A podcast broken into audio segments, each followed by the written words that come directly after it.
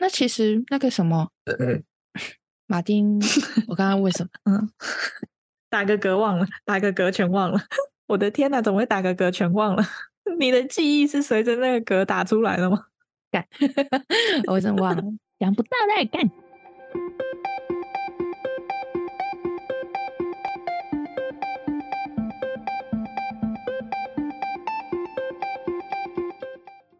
Hello，我是嘎嘎，还有我是米江。欢迎来到我们的小宇宙。哎，今天是一期小星星投稿，我们应该会连续好几期的主题都是小星星投稿。这么多投稿吗？好棒啊！小星星们好棒哦！不要让我们断更，没有投稿就断更了是吗？而且我说实在，好多小星星的文笔真的都很不错，真的哦。对，OK，所以我觉得讲他们的故事蛮棒的，听他们的故事，故事你打我们来说，这样啊，一个人说一个人听。对对对，今天主要讲这个。故事的是嘎嘎。那今天这个投稿者呢，是的国中同学。如果有听我们前面几集的话，嗯、应该会知道这个人是谁。他是阿泰。前面几集是我前面。哦，我也不知道到底哪一集，大家自己去翻一下。最初的吧，还都是回忆那些的时候的集数，就会常听到我们提到阿泰。那如果真的要听到有阿泰出现的那一集的话，应该是霸凌的那一集吧？哦，对对对，对，那一集是第几集我也忘了。那有兴趣的话就往前翻一下，因为标题就有打霸凌。好，但是我跟米江两个人的神奇故事。故事对。好，那但是我们今天要讲阿泰的故事，对，他的故事也是我期待蛮久的。嗯，曾经米江有跟我小小讲过，但是没有很了解到底他发生了什么事。嗯，那我先来讲一下，因为他的投稿是用第一人称来阐述整个故事，我这边为了好讲述，我有做一些修正，所以会用第三人称来讲整个故事，嗯、就是以我们旁观者来跟大家讲他的故事。好的，在故事开始之前呢，先告诉小星星们，因为这段故事造成阿泰有严重的心理创伤，所以整个故事都是依照他自己所剩不多的记忆拼凑出来的。除非是有印象深刻的事情，不然他都是没有记忆的。所以故事就是可能会有一点零散，嗯、但是我觉得还算非常完整，还算蛮完整了。对，大家来听一下。嗯、那故事正式开始。事情发生那年，他已经没有印象了。那年是 iPhone 五刚上市不久的那一年。我这边查了一下，大概是在二零一二年的时候上市的，嗯，也是开始智慧型手机是上升时期，慢慢开始人手有一只智慧型手机，也很多人都在寻找那种十元的智慧型手机，十元零元吧，哦，零元的智慧型手机。当时阿泰还只是刚踏入社会的新鲜人，他当时是在一间某知名餐饮店打杂，就是当个应该是工读生。我在想，我可以跟大家说是 P。披萨店啊，披萨 啊，谢喽。好，领着微薄的薪水，拿着一台三星手机。可是我觉得那时候能有三星手机，其实已经很不错了。我记得我到大学还是拿那种智障型手机。嗯，接下来他就是某天他在逛奇摩拍卖的时候，他看到上面有许多高端的手机，只需要零元。那时候他还处在那种懵懵懂懂的时期，拿着微薄的打工钱，到了店家直接询问说该如何申办。那时还是多门号的时代，许多人手上都能接受有两支门号以上。嗯嗯，双卡机。对对对，我那时候也蛮多的。阿泰他说，零元手机是一人搭配三个门号以上，以门号的毛利抵扣高额的手机钱。总之就是一台零元 iPhone 搭配三个门号，月付三千多，他们的那个营业者可以报毛利，非常的赚。然后我后来想一想，难怪他们会连那种玩卡啊那些都要我们办门号，所以是这个原因。反正就是大型的正规的电信，嗯、通常一般的通讯行他们赚的就是门号。真的、哦，那个时候，因为我自己本身是没有做过电信方面的行业，嗯、所以我不是很理解。但是现在听他这样讲，我就觉得我好像被骗了不少。那个时候的乖乖生办了。那时候光门号就有两三只这样子。那阿泰为什么会了解这么多？也是因为他当时认识了奇摩拍卖店的店长。当年他与朋友进入手机通讯行时，店长非常热情的跟他聊天，气氛也非常的融洽快乐。于是他就开始走了心，对这个店长充满了钦佩之心。那我们以下就称这个店长为马丁，也是这个故事的男主角。但我先插一下，就是我觉得这一段阿泰可能不记得了，但是当时与他走进店里的那个朋友就是我啊，原来是你呀、啊，所以你也认识马丁。本男主就对了，我看过他本人，但是我跟他没有很熟。到后来当然是阿泰跟他比较熟，但是那个时候、嗯、阿泰是找我陪他一起进那个那个店里，但是一进到店里我就感觉到他们聊的特别的热络，都把我放到一旁了。我以为你也有参与一起聊呢，没有呢，插不进话。OK，反正你就是渐渐的看得出来他们有一些火花了，是吗？对对对，有一点火花，有一点，不敢讲的太浮夸，保守一点。这个男主我。看到后面，我只想称他为时间管理大师，非常厉害。嗯、好、嗯，那我们接下来先讲，你们大家就知道为什么会这么说。好，好，之后阿泰也常常到店里去找马丁聊天，那久而久之呢，他就产生了爱慕之心。也不知从何开始，他们两个就默默走到了一起。阿泰的工作地点是与家里距离有二十到三十分钟的路程，但工作地点距离马丁的家只有五分钟的距离。嗯，某天呢，他刚好是打烊班，收拾完店里的时间大概就已经是晚上的一点多了。他当时非常的累，于是他在店里门口抽根烟，打算提个神休息一下再回家。那此时，马丁打电话给他，问他人在哪里。阿泰也不疑有他的跟马丁说，他刚下班在门口抽烟。于是马丁就请他去附近的好差迪找他。我觉得没差吧，这也没有什么夜配吧。好，反正就到了好乐迪去找他。到了现场，他发现马丁喝了酒，要求阿泰载他回家。原本到了马丁家，打算休息一下就准备回家，但也只有在这一次，他们发生了关系。不过他当时并没有多想。只想着或许此刻她就是他的女友了吧。那之后与马丁相处的时间越来越长，也常常到马丁家休息睡觉。某天马丁跟他说，今天有事需要回台北一趟，要阿泰自己回家时要注意安全，到家之后也要报备。之后大约一个月会有四到五次马丁要到台北去不在家的情况。因为马丁本身除了通讯行的工作之外，他也有兼职经济的工作。经济是什么工作？我不知道他是。经济什么？经济模特还是经济什么？我也不知道。好，那所以他就只是认为马丁就是去工作，也或许是社会经历尚未充足，他当时真的没有任何怀疑的想法。嗯，那大家听我这样讲，应该就能想到他之后是怎么样的渣了吧？时间点他也忘记了，大约是在交往的两个月左右，也忘记他自己是怎么发现的。他发现马丁本来就有一个交往一段时间的女朋友，嗯、那没错，阿泰他是小三。此时他已经完全无法脱离这一段感情，他深深爱着马丁，也或许是依赖跟习惯。他知道自己是小三的时候，他也有想过是否要离开，但他最后还是选择留在马丁身边，当一个呼之即来、挥之即去的女孩。挥之即去，我刚刚一直想挥之即去。好，当他接受自己是第三者时，他。从来没有想过去破坏马丁原有的感情，于是呢，在往后的三年里，正宫完全不晓得有他这个人的存在。因为一旦正宫要来找马丁的时候呢，他就会在前一天把他的痕迹完全抹去，直到正宫回到自己家中，他才会去找马丁。嗯，经常是半夜两到三点，他就会接到马丁的电话，说：“哎，正宫回家了，要他现在过去陪他。”于是，就算是凌晨两三点，他还是会骑三十分。分钟左右的车程去找马丁，而且当时马丁对他非常的严格。他若是要自己回家，他必须拍照回传给马丁，确保他就是在自己家中，而不是在外面。只要非上班时间呢，他都要接马丁的电话，不可以遗漏。下班后除了买东西吃之外呢，十分钟就要回到马丁家。是真的是这样吗？嗯，就是可能跟你出去吃饭，他也是他要报备。后来智慧型手机里面不是都会有那种可以看到对方的位置，然后那个时候。他也是，马丁会随时看他的位置在哪里，然后会问他，然后会确认，然后会说你旁边是谁，然后。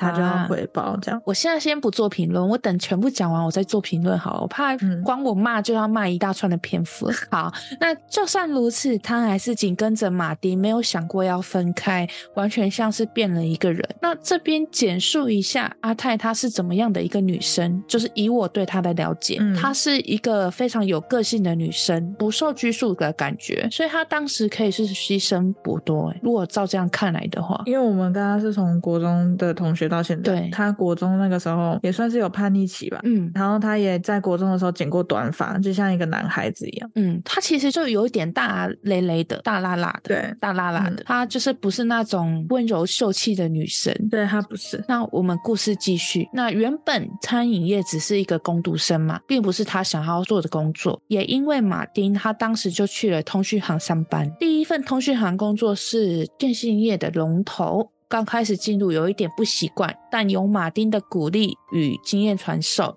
他也在这个行业越来越习惯，薪资部分也比之前工作高出了很多，家中的经济压力也有了改善，嗯，但相对工作时数也长了，也更加忙碌。他对于自己是小三的事呢，也因为工作忙碌，没有过多的时间思考。某天，他下班一如往常的先去马丁的店看他关门没。这天，马丁因为店里的客人离开的比较晚，他就在店里等马丁收拾东西，大约待了五分钟左右。他因为晚餐。他没有吃，就提出要先去买宵夜，询问马丁是否有要吃。但此时马丁突然有一通电话，好像是有什么重要的事情，必须马上回台北。于是马丁要他买完宵夜回家吃，他要晚点才回去就不吃了。于是他就先行离开。离开店之后呢，他在路上看见有三到四个八加九在马丁店里的后面。不过因为店后面是有一间酒吧的，他当时只以为是酒吧的客人，也没有多想，就经过去买了。宵夜到了买宵夜的地方，也才过不到两分钟左右。当时他打了通电话给马丁，不过马丁没有接，他顿时就有一股不好的预感，就马上从小吃摊离开，返回店里。果不其然，有人在砸店。八加九是趁马丁开车库门时冲进去，刚开始是先砸车玻璃，马丁看到后便从后门往回跑进店里。嗯嗯嗯。但因为正门铁门打开需要时间，马丁并没有从正门逃出去。他返回店里时就看。看到被砸坏玻璃的车，他当时着急，车子直接放了安全帽也没脱，就往店里跑。一进到店你，就看见店里的展示柜也都被砸坏。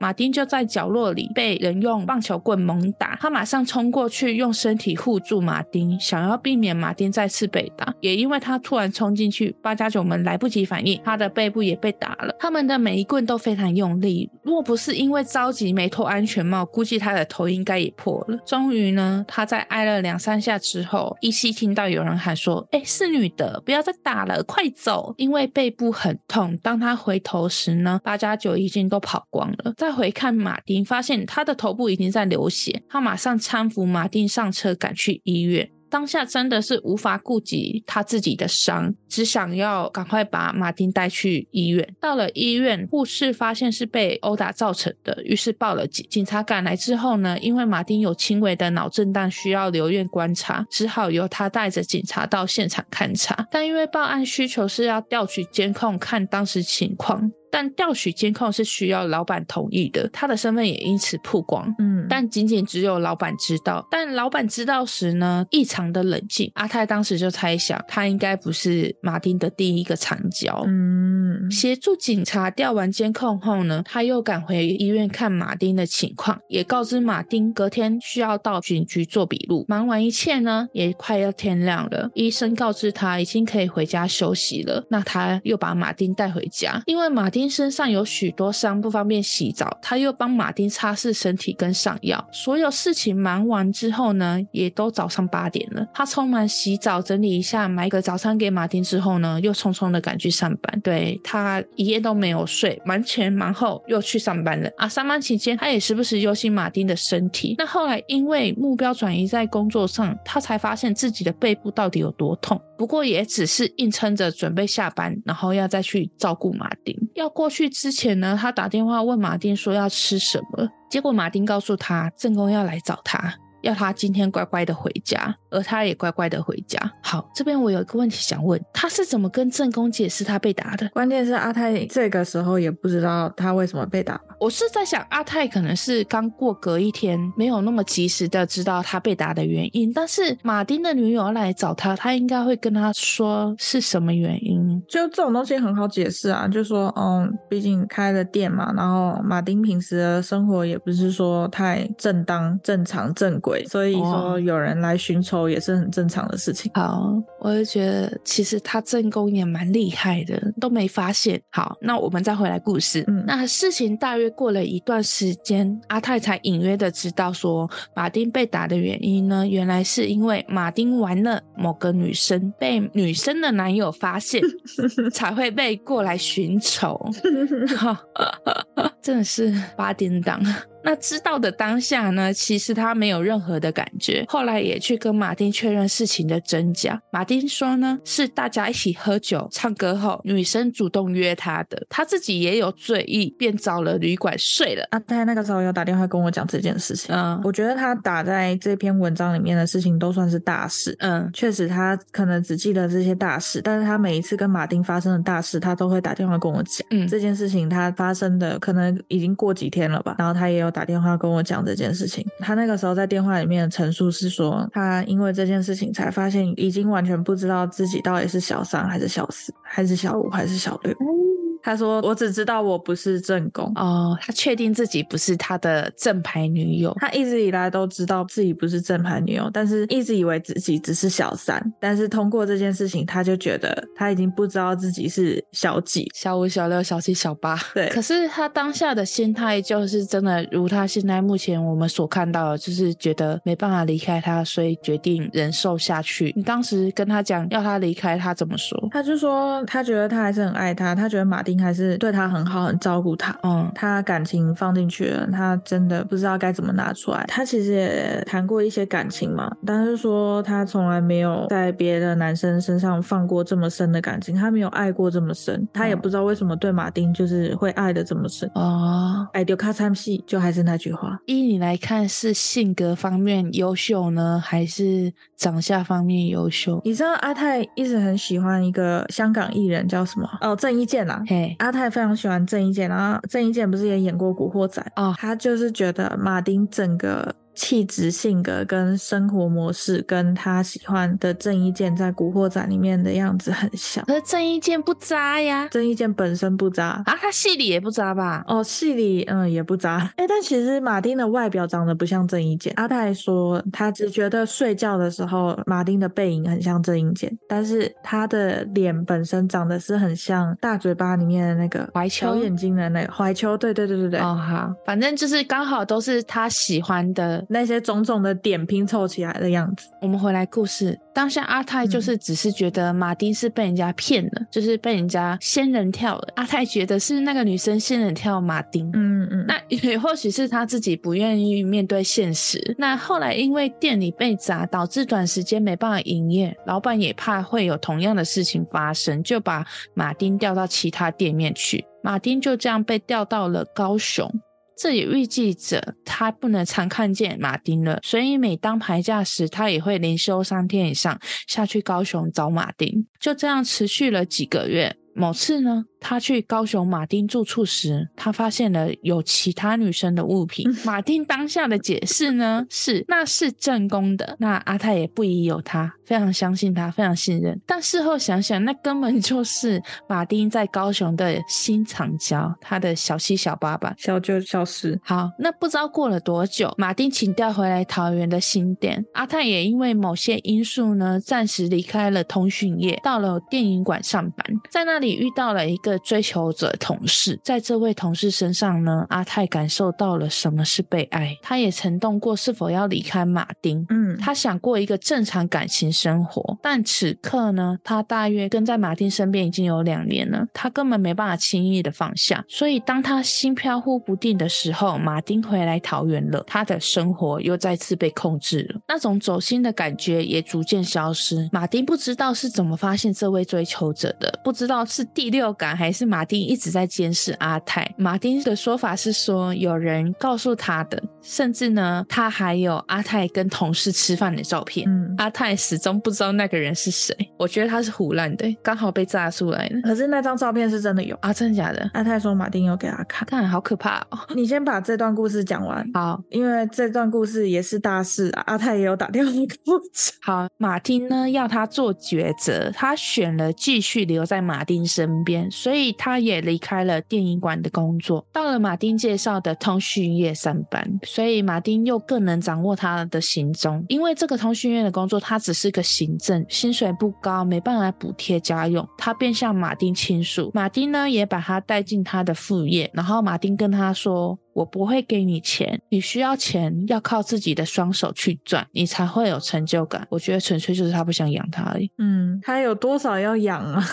不够啊，钱不够。所以这句话好好用哦，干。嗯、好，那在做副业的时候呢，那位同事追求者时不时的还会关心阿泰的情况。阿泰对他感到非常歉疚，毕竟当时那个同事为了能带他出去不风吹雨淋，贷款买了一台车，甚至让他每天开车上下班。所以同事后来在联系他时呢，阿泰并没有拒绝。但马丁仿佛有神一般的能力，他发现他与同事还有联络，一气之下打了他一巴掌，要他断了。与同事的联系，嗯，阿泰呢，他也选择断了联系。那也或许是一股不甘愿，他想撑到自己成为正宫的那一天，所以他选择继续这段感情。在这段时间呢，他也是和以前一样，正宫没有来的时候，他会去马丁家。那如果正宫来的话，他一样会抹去他所有存在过的痕迹。那在这段感情里，他卑微的处理马丁家的一切事务，下班也马上回家，不敢有一丝丝的耽误，就怕马丁再度生气。毕竟他当时是在马丁介绍的地方工作，所有的行踪都被监视着。就算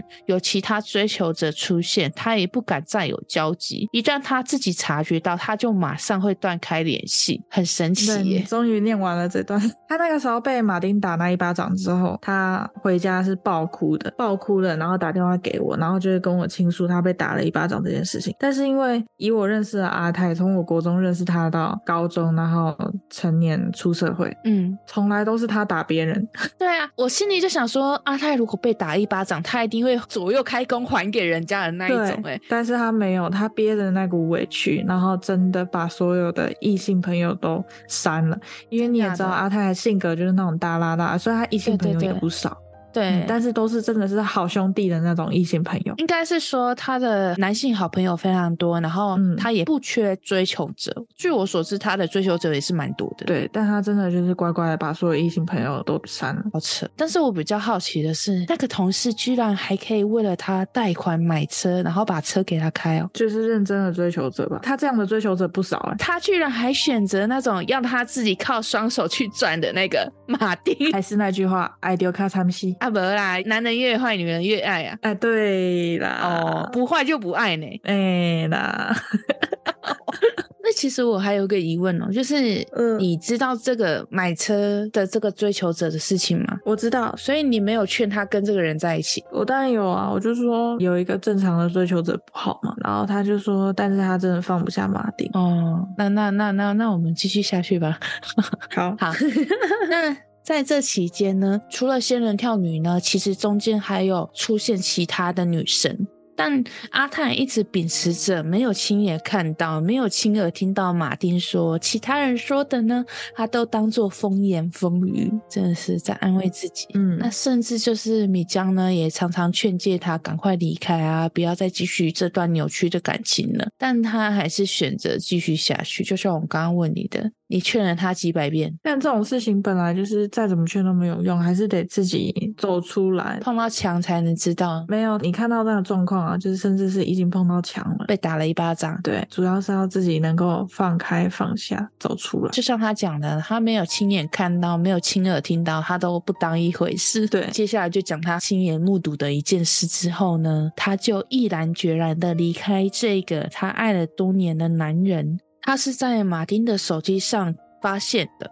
他有一天呢，依然在马丁家。当时马丁去洗澡，手机放在桌上。嗯，阿泰他当时正在整理桌子，他看见马丁的手机收到了一则讯息，讯息是：谢谢你，我很开心。看起来是一个女生传来的，他鬼使神差的点开来翻了那个记录，他才发现说，原来前几天马丁告知他要去台北处理工作，根本是假的。他又多了一个长焦，可能是小时了吧。那讯息的内容呢，就是有许多的关心。那其中有一句呢，就是我要那夹着音了哈。嗯，好，你试一下。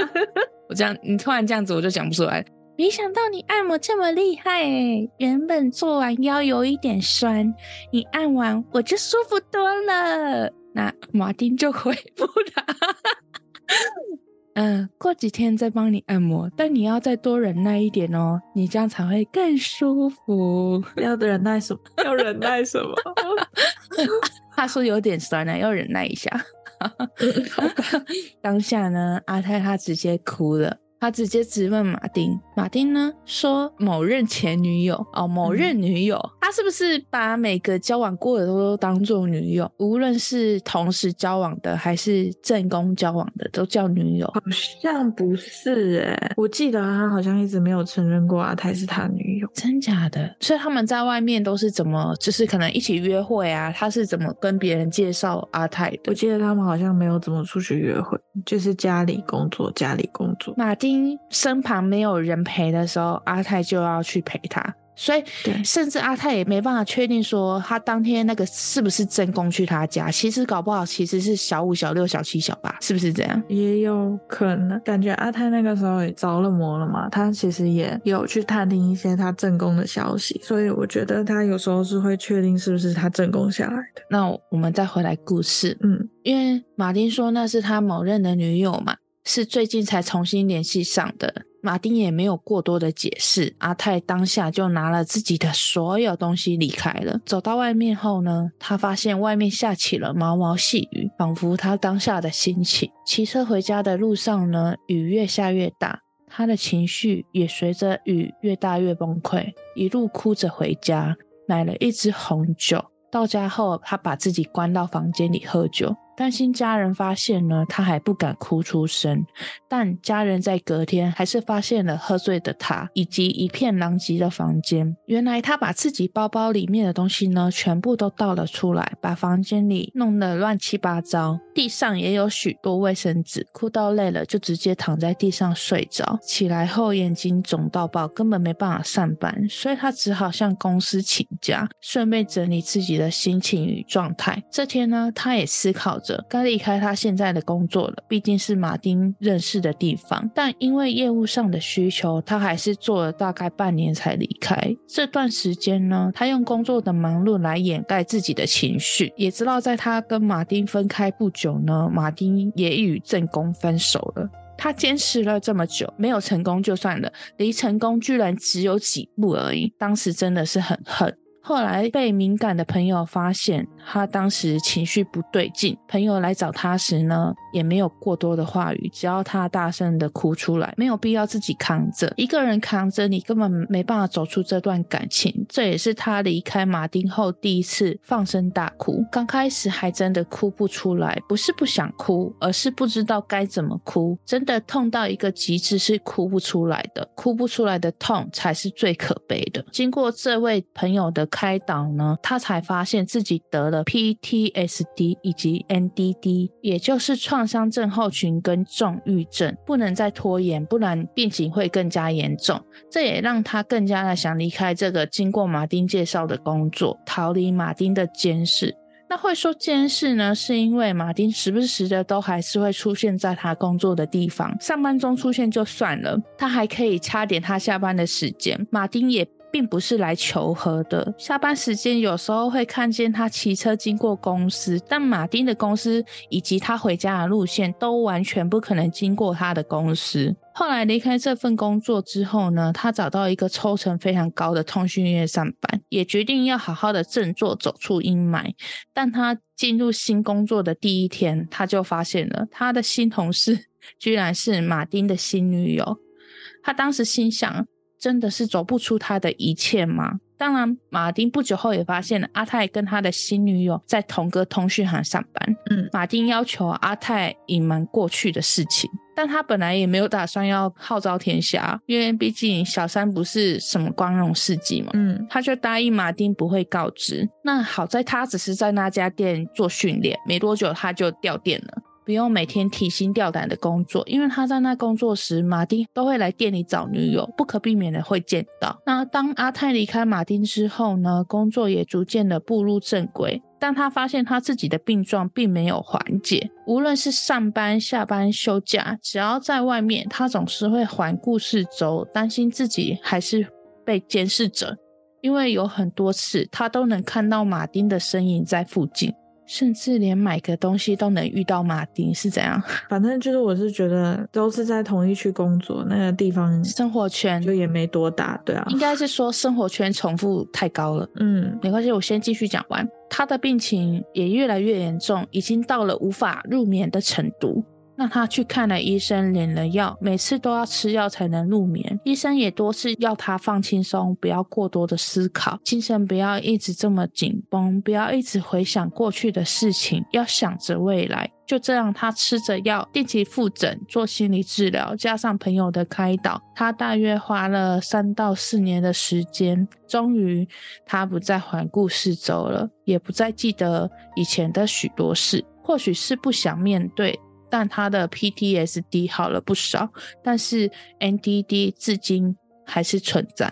但幸好还在可以控制的范围内，只是有时到了一个人的时候呢，还是会被黑暗吞噬，感觉自己就像溺水一样无法呼吸。平时他会告诉自己不要回想过去，走一步算一步。久而久之，他很多事情都会忘记，甚至完全没有记忆。现在说的这个故事呢，也是他花了好几个月才拼凑出来的，所以。你们往常你在跟他讲这些事情的时候，他是真的完全没有印象。也不是说这些事情而已，应该是说，因为我跟阿泰还有一个小杨，我们三个人不是算是我们国中的的一个铁三角，就是除了我跟你这个支线之外，我另外一个支线就是跟他们两个。也挺好的，嗯，可是因为我们后来出社会之后，常常就是各忙各的，嗯，就是各自在打拼各自的，就偶尔聚在一起。但是聚在一起之后，我们除了更新近况，再来更多能做的事情就是回忆往事，嗯。但是他在认识马丁之前，我们回忆往事，我也不知道是年纪大还是真的是因为这些创伤症候群造成的，但反正就是渐渐的，我们一直以来每次见面都会回忆的往事，再次提出来的时候，他会说：“哈，真的假的？”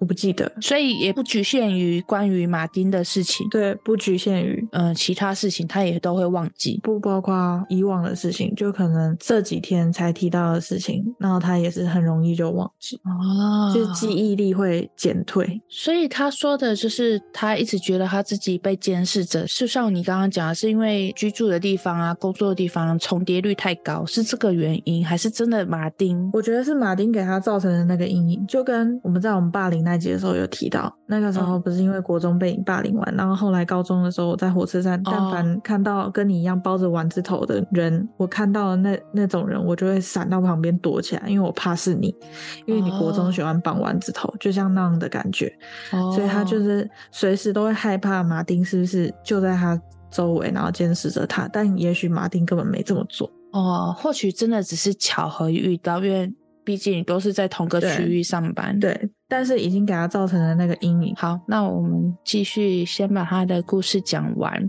好，嗯、这边呢，阿泰说，或许得到 PTSD 跟 NDD 是上天给他的救赎，让他的人生不再被马丁绑住。不过阿泰说呢，你现在问我，如果可以重新选择，你还会跟马丁在一起吗？他的回答依然是会在一起。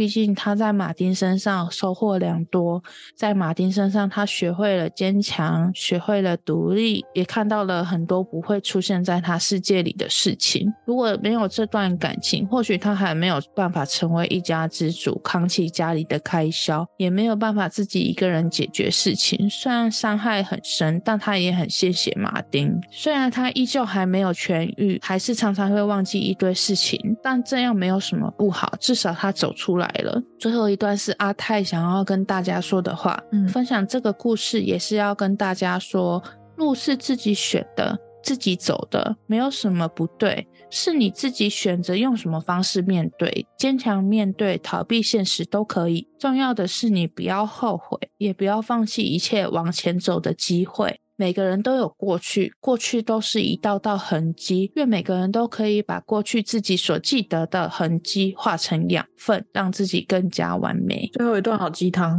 啊！对啊，所以我就想说把它念出来，跟大家鸡汤一下。因为毕竟是他一个 这个经历总结出来的一个。精华，嗯，对，好。那其实我刚刚一直很想说的是，所以马丁在阿泰离开之后，也没有试着挽回他吗？我记得好像没有。但是阿泰很坚强，就是搬离他家之后，他还依旧还在那个通讯业上班，在马丁介绍的那个通讯业上班半年，嗯、然后后来甚至还跟他。后面的正牌女友在同一个地方上班，嗯，但是这段期间就是还是会跟马丁有业务上的交流，他就还是公归公，私归私的这样子跟马丁有业务上的交流。但是要是我的话，我没有办法，我看到他看一次哭一次，看一次痛一次。但是我估计阿泰看到他应该也还是会痛的，对，要不然他也不会记忆深刻，还写得出来，或许是这样。所以马丁就真的只是把他当一个呼之即来挥之即去的小三？我觉得是啊，嗯，我觉得你可以把马丁想象成那种他晚上一定要有一个女的在旁边陪睡的男人，我的感觉是这样子。所以阿泰就成了他那三年多来，每当夜晚没有其他女人可以陪的时候。阿泰就是会睡在他旁边，可是他有很多小五、小六、小七、小八，那他为什么会选择要阿泰来呢？为什么不选其他人呢？阿泰乖啊，好控制啊，你看他知道。马丁有正宫了，他也没抱怨什么，真的哦。其他人可能真的就是只是玩玩的那种，对，对，对。但是马丁没有想到阿泰他不是玩玩的那种，嗯，真的很渣，渣到一个极致，而且他真的是时间管理大师。可是我那个时候真的觉得，因为阿泰已经做到太乖的程度了，所以我就觉得，以马丁的角度而言，也有一点会觉得。反正阿泰也是心甘情愿哦，是他自己自愿的，没有强逼他让这一切的情况这样子发生。嗯，虽然他的控制欲是蛮强的，没有错。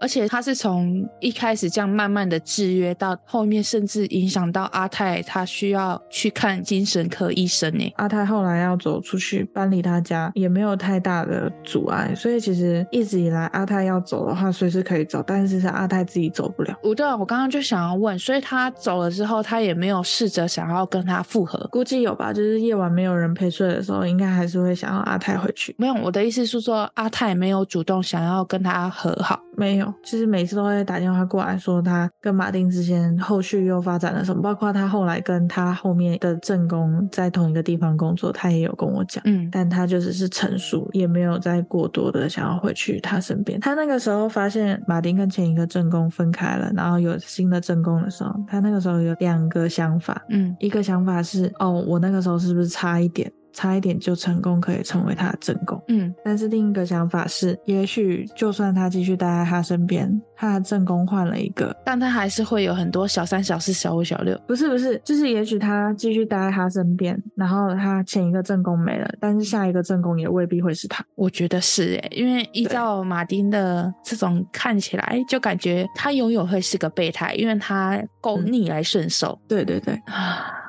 就可是就像那个阿泰他自己讲了的啊，你刚刚前面说他能抽的那么干净，也是因为他真的实际他看到了，嗯，因为就像前面发生了那么多事，都是别人跟他讲的，都是传言。他没有亲眼看到，所以他能抽的那么干净，也是因为他真的亲眼看到、亲口承认的。好，阿泰甚至还说他其实很感谢马丁，因为他也没有很详细说马丁到底怎么样帮助他，但就这样看起来，我觉得马丁就是只是一个不想负责任的一个人。我觉得还有一点，他离不开马丁，是因为我觉得他那个年纪差不多是我们刚大学毕业吗？二零一二年我们几岁？十一年前，十九岁。对啊。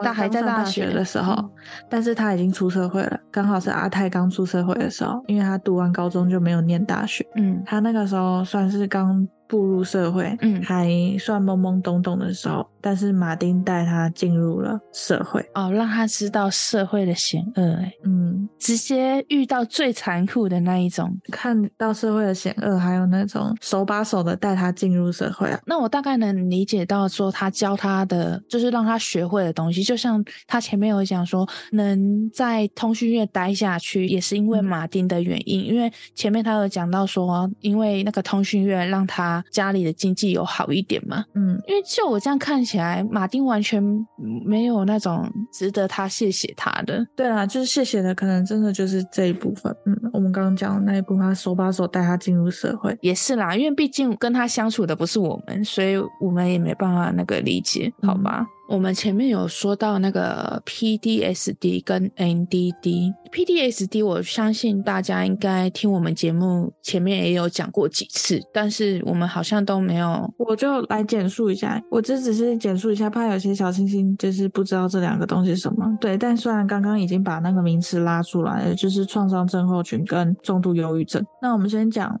MDD 好了，它就是重度忧郁症。最典型的症状就是患者会长期处于极度忧郁的情绪状态里面，还有对以前感到有兴趣的活动会失去兴趣，甚至会失去自身的身体活动力。嗯，就例如会难以自己穿脱衣服啊、进食等等的，然后也无法正面的思考。嗯，会认为生活是痛苦，认为自己的人生毫无价值，极度罪恶感，对人事物的懊悔感、无助感，对未来感到绝望和自暴自弃。哎，重郁症是不是之前我们讲那个兰可儿，他也是有重郁症？嗯，然后再来就是说到他们会难以集中注意力，还有记忆力减退，时间感会变慢，嗯、然后他们还会出现一些就是回避社交场合、社交活动，性冲动会减退，好，然后还有自杀的念头，会反复的想到死亡等等。失眠也是一种常见的症状，我觉得失眠，嗯，对，常见。因为他后来说，他都需要靠药物才能睡觉，然后睡眠周期也会很混乱，嗯，就很早就醒来是最为常见，但有时候也会有嗜睡的情况，就是反复无常了，然后没有食欲，体重会下降等等，也都是常见的症状，但偶尔也会有食欲增加、体重增加的情况，就像我们之前讲啊，就像坐过山车一样，一下高一下，暴饮暴食，对，对。哦，然后有时候也会有一些生理状况的症状，就譬如说会感到疲劳。